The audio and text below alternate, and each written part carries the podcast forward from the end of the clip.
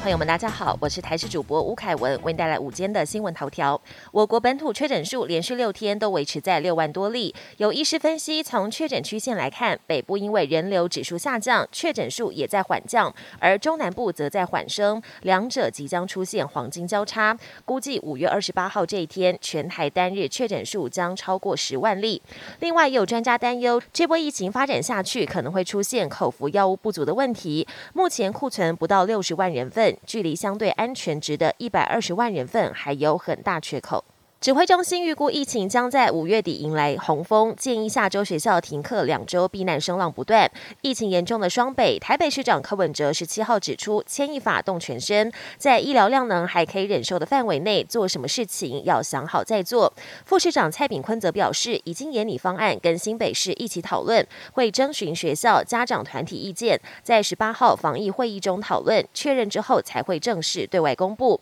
而另外一个疫情严重的桃园市长郑文。灿表示，会依据教育部指引与参考各县市做法，同时会咨询各学校，会在五月二十一号前决定。不过，台南市教育产业工会则呼吁，全市高中以下学校应该立即停课两周，暂停五月二十六号的国中小学历检测。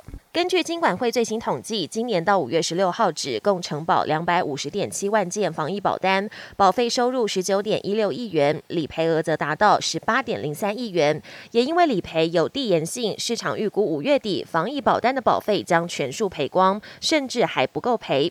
眼看这把火越烧越旺，行政院长苏贞昌在脸书发文强调，无论是否重复投保，已经核保就要理赔。至于零加七保护自选三加四防疫险也。要理赔，富邦产险紧急在官网发声明：如果个人有一张以上的防疫保单，将婉拒承保；但若符合三个条件，就可续保。国际焦点：美国南加州台湾基督长老教会十五号爆发枪击案，加州检方将以十项罪名起诉嫌犯周文伟，他最重恐面临死刑。此外，检方也将调查嫌犯跟亲中团体统促会的关系，FBI 也会调查嫌犯动机是否为仇恨犯罪，未来可能会另外以联邦罪名起诉。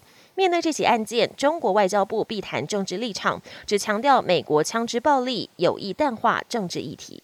美国加强剂施打年龄有望进一步向下开放。美国 FDA 周二批准五到十一岁儿童可接种辉瑞 BNT 疫苗作为加强剂。辉瑞表示，旗下儿童新冠疫苗能有效增强五岁到十一岁孩童对原始病毒株以及 Omicron 变异株的保护力。上个月向美国 FDA 递交授权申请，经过批准后，就等美国 CDC 正式放行。美国 FDA 局长表示，尽管大部分染疫的孩童症状不像成人那么严重，但 Omicron 蔓延开来。之后，确实有越来越多孩童确诊。这项授权可为孩童提供持续性的保护力。中国东方航空三月二十一号坠毁广西，机上一百三十二人全数罹难。最新的调查发现，飞机疑似遭人为坠毁。美国《华尔街日报》引述知情人士指出，黑盒子数据显示，飞行控制系统有人为操控的迹象，使得飞机在两万九千多英尺高空突然高速向下俯冲。这代表驾驶舱内有人刻意要让飞机坠毁。一名官员也向路透社表示，初步调查并未发现飞机有任何故障的迹象。